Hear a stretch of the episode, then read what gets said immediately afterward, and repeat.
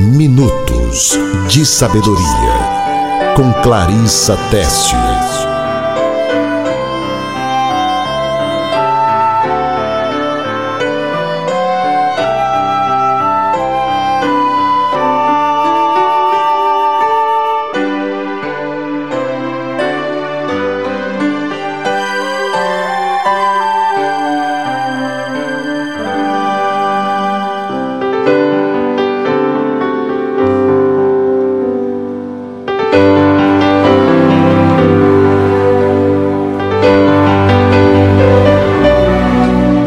Filho sábio dá alegria ao pai. O filho tolo dá tristeza à sua mãe. Palavra de sabedoria, dê alegria aos seus pais.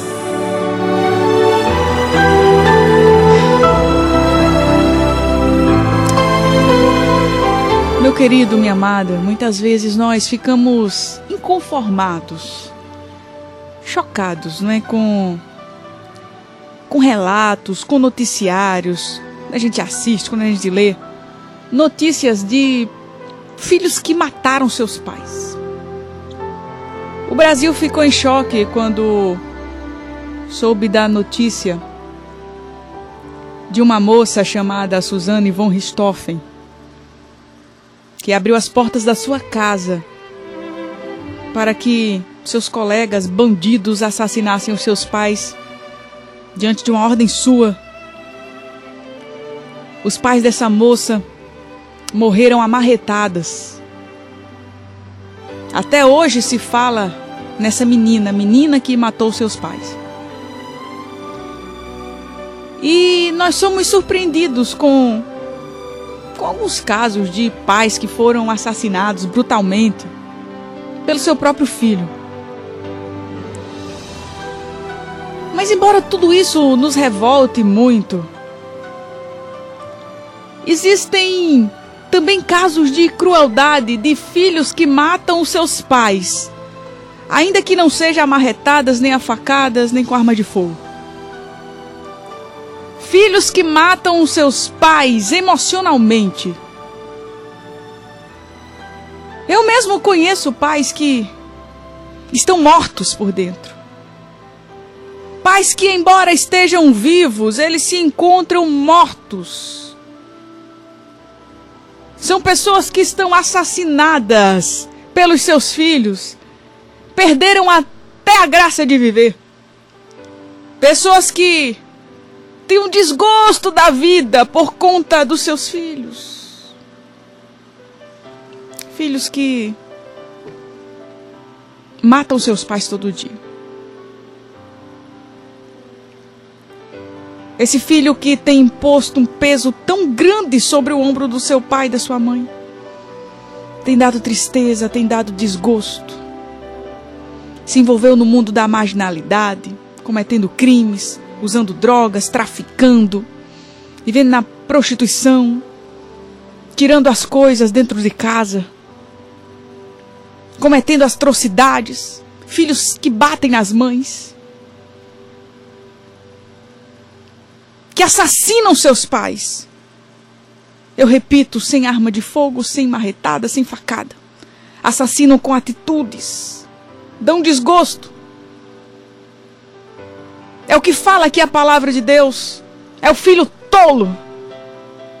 É o filho que é um peso, que dá tristeza à sua mãe. Em outra tradução, Salomão ele diz o filho insensato, é o filho louco. É a tristeza da sua mãe. Mas em Provérbios também 23, agora o versículo de número 24. A Bíblia ela diz assim: O pai do justo exultará de júbilo. Quem tem filho sábio, nele se alegra. Ah, qual é o pai, qual é a mãe que não se alegra com um filho assim? Qual pai, qual a mãe que não se alegra com um filho justo?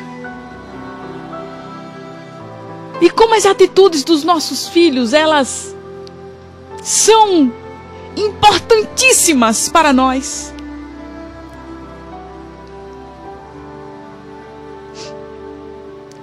A gente pergunta assim: como é que pode um pai ser feliz?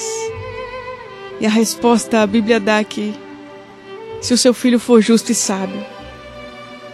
Aí eu pergunto agora: e como é que pode um pai ser triste? A resposta também está aqui: se o seu filho for tolo, se o seu filho for perverso. Essa observação aqui e desejo de Salomão nos mostra que Salomão ele era um homem muito experiente, ele tinha muitos filhos. E ele sabia a importância de um filho na vida do seu pai.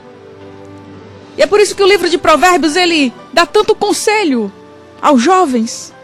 O livro de Provérbios está aqui repleto de avisos, de regras, fala de treinamento. Ele dá aqui conteúdos preciosos para que o jovem, a criança, o adolescente, eles possam seguir na vida, tomando decisões corretas. Amado, amada do Senhor. Eu percebo aqui que para que os nossos filhos eles nos deem alegria. Primeiramente, eu preciso ser um exemplo dentro da minha casa. Se você deseja que o seu filho seja a sua alegria, se você deseja que o seu filho seja um filho sábio, você primeiramente precisa ser sábio. Se você deseja que o seu filho seja um jovem correto, você também precisa ser correto. Você, homem, se você deseja que o seu filho seja feliz no, no casamento e fiel à sua esposa, seja você homem de uma mulher só. Se você, mãe, deseja que sua filha seja uma dona de casa exemplar e uma esposa sábia, seja você uma dona de casa exemplar e uma esposa sábia. Quantos pais cobram dos seus filhos coisas que eles não são? Primeiro eu preciso se eu quiser que meu filho seja justo e seja sábio, eu preciso também ser justa e sábia. Além de ser um exemplo, eu preciso treinar com os meus filhos esses comportamentos exemplares. E saber que isso é algo que não pode esperar. Eu preciso treinar o meu filho enquanto ele ainda é jovem. Sabedoria e justiça são comportamentos aprendidos e eu preciso transmitir isso diariamente. Eu não posso ficar esperando apenas que o meu filho seja minha alegria. Se eu não tiver disposição de abrir mão de tantas outras coisas na minha vida para treiná-lo a ser a minha alegria.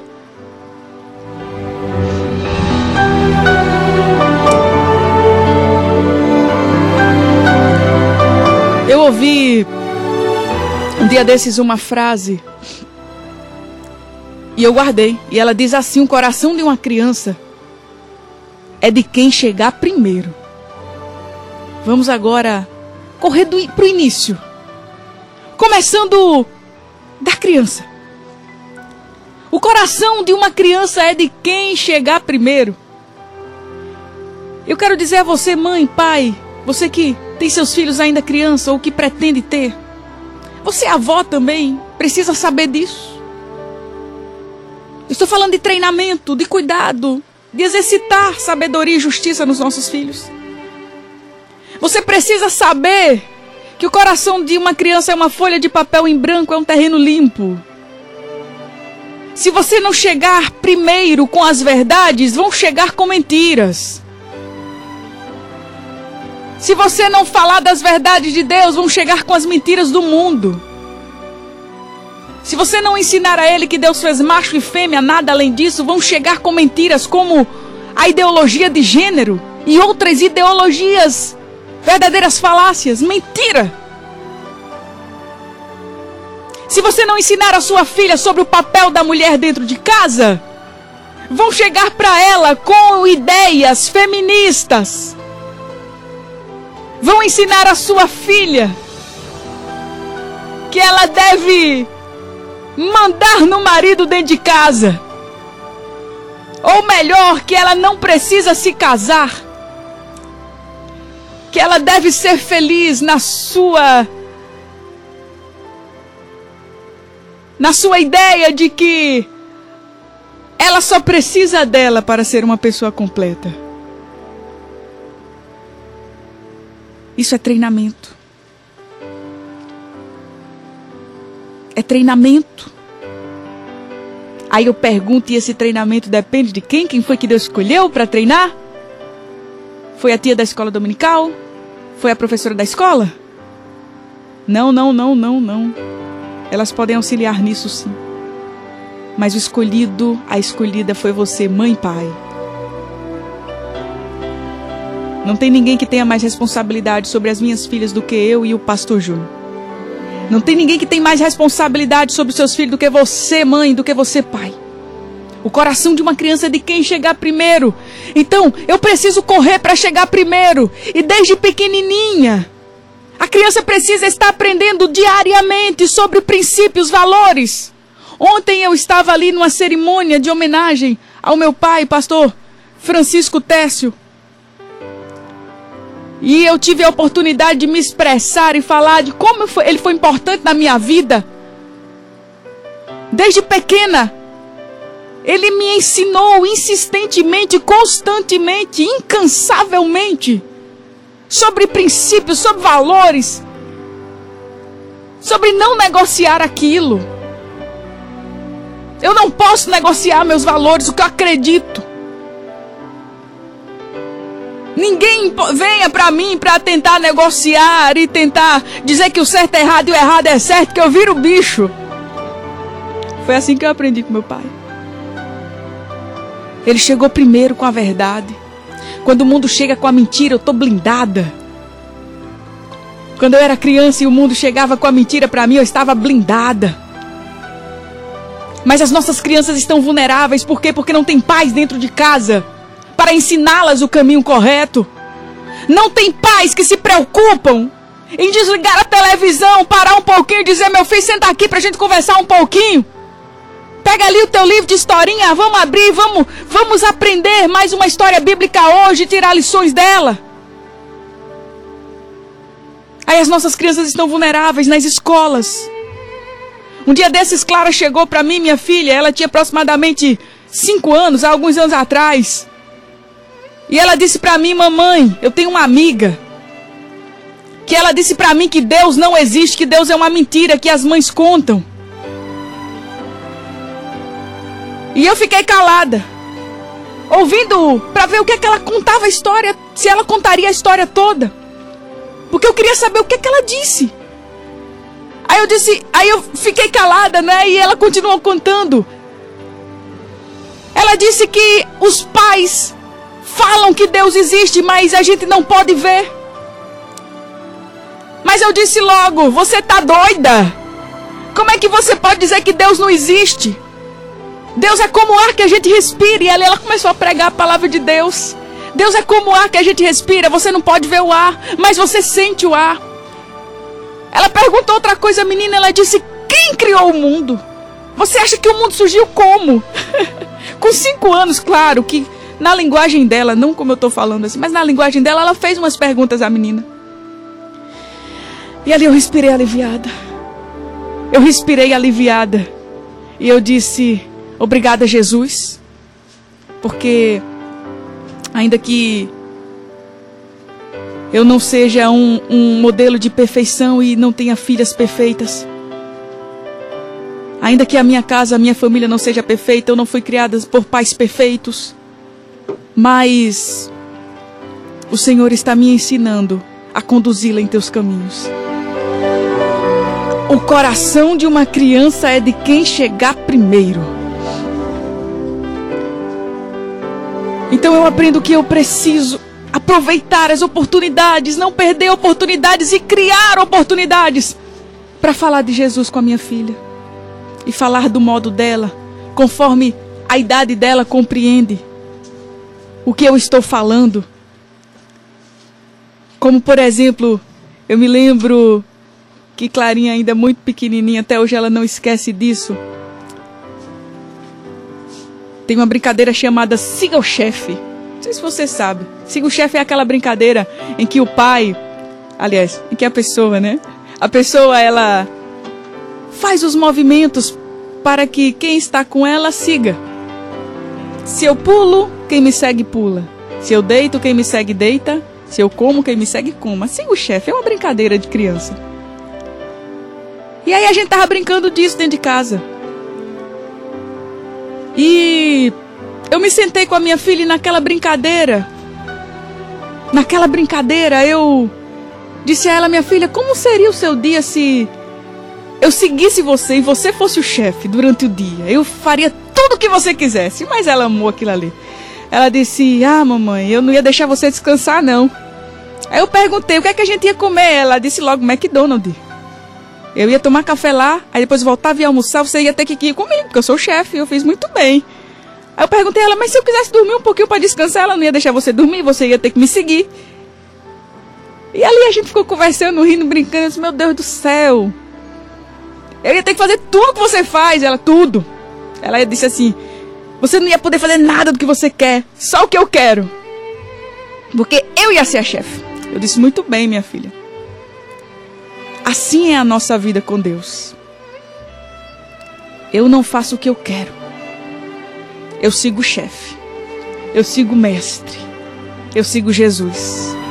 Se eu quero desobedecer, eu não posso desobedecer, eu sigo o chefe. Se eu quero mentir, se eu preciso mentir numa situação, eu não minto, eu sigo o chefe. Porque eu sei que o chefe é o dono da verdade. Durante a semana, Algumas vezes eu sinto vontade, sinto necessidade de não seguir mais o chefe, porque o meu coração me convida para outros caminhos. Mas a minha vida com Deus, filha, é como essa brincadeira, eu preciso seguir o chefe. Eu preciso fazer o que ele quer e não o que eu quero. E ali depois a gente brincou mais uma vez para reafirmar aquilo que eu a ensinei. E aquilo ali ficou entranhado dentro dela, exercitando a sabedoria dos filhos. E depois eu li João 12, 26, que diz assim: Quem me serve precisa seguir-me, e onde estou, o meu servo também estará. Olha que lindo. Deus dizendo assim: Quem me serve tem que me seguir, tem que me obedecer, tem que andar na minha vontade. É apenas um exemplo de tantas coisas que nós podemos fazer para exercitar nos nossos filhos, para criar neles a importância, para eles captarem, perceberem a importância de andar nos caminhos do Senhor, de obedecer. E assim, eles nos darão alegria. E isso é bíblico, é verdadeiro. E a palavra de Deus, ela dá frutos. Minha amada, meu amado. Que Deus te abençoe. A palavra de Deus nos diz: o filho sábio dá alegria ao seu pai, mas o filho tolo dá tristeza à sua mãe. Provérbios 10, primeiro. Dê alegria aos seus pais. Guarda essa palavra no seu coração e se tu uma bênção para a glória do nome de Jesus. Minutos de Sabedoria com Clarissa Teste.